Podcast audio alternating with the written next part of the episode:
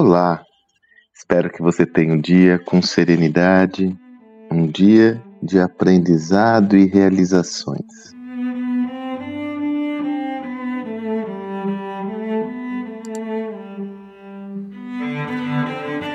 Eu não tenho dúvidas que existem momentos na nossa vida que são marcos, verdadeiros divisores de águas que mudam a própria perspectiva que nós temos da vida. No meu caso, eu tenho alguns marcos importantes, mas é inegável que o mais representativo foi quando do nascimento das minhas duas filhas, a Isa, Isabela e a Mari, a Mariana. Eu me recordo que quando foi o nascimento da Isa, que veio antes, é, foi como se a minha visão do mundo sofresse uma transformação incrível e que nunca mais seria remediada, ou seja, uma visão irreversível sobre a importância, sobre o amor, sobre a própria visão de mundo. Depois de quatro anos da Mari, curiosamente eu me recordo como se fosse hoje, talvez algum ouvinte desse meu podcast estivesse presente nesse momento, meu querido amigo, irmão José Salib Neto Salibão estava, e ele me lembrou disso esses dias. Foi há 18 anos atrás, 19 mais precisamente, evidentemente, né? Tínhamos decidido tentar um segundo filho. E houve uma.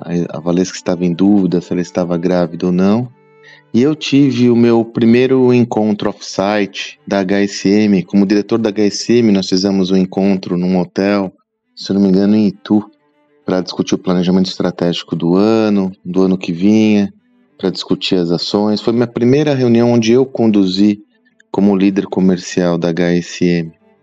Eu me recordo que à noite não havia, não me recordo se eu estava sem celular ou algo do gênero, mas eu me lembro que eu liguei num telefone, inclusive era um telefone meio ali no saguão do hotel. Eu liguei para Valesca e ela falou: "Olha, eu fiz o exame da farmácia e eu tô grávida". E eu me lembro que a emoção transbordou e um outro dia foi o encerramento do evento. Eu me emocionei ao contar para todos que eu seria pai pela segunda vez. É, inclusive a minha emoção era tamanha que eu falei, isso aqui deve ser um sinal do que está por vir para nós, né? E realmente a minha trajetória na HSM foi virtuosa e depois de oito, sete meses nasceu a Mariana. E a minha trajetória na HSM foi virtuosa e sempre ela acompanhou a evolução da própria Mari, porque eu fiquei quase 10 anos na HSM. Digo isso porque quando eu estou gravando esse áudio, dia 23 de maio, a Mari faz 18 anos. Então essa passagem, como eu disse, já faz lá para 19 anos, o tempo passa muito rápido. Por que, que eu quis compartilhar isso com você? Eu tenho aprendido muito sobre a importância da essência na nossa vida sobre a importância das nossas crenças pessoais, da nossa visão de mundo. Eu tenho, para mim está cada vez mais claro e o Covid só veio a fortalecer essa tese de que nesse ambiente muito acelerado, confuso, complexo, nós vamos encontrar as respostas dentro de nós mesmos e não fora.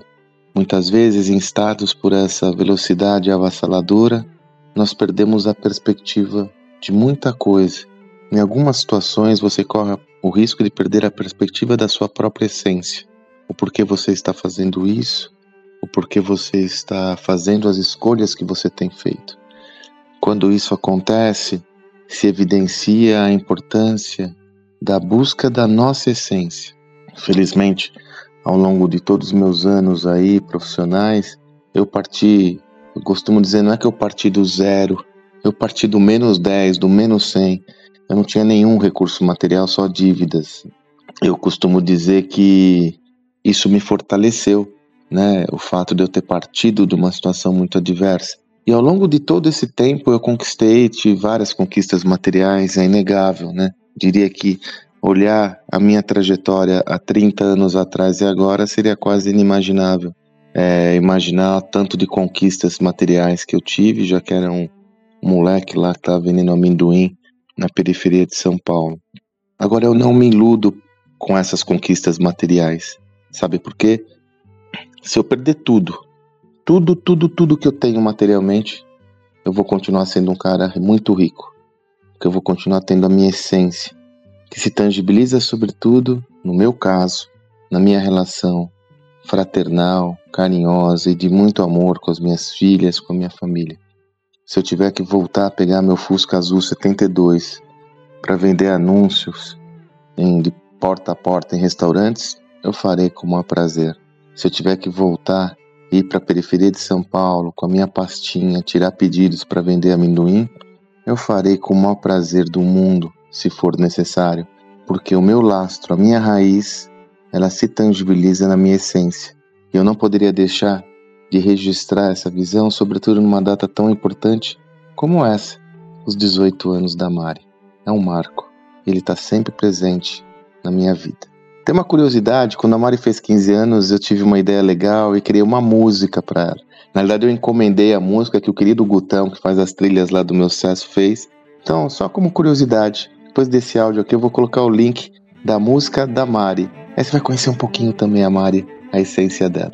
Parabéns, querida Mari. Você tem um excelente dia e até amanhã.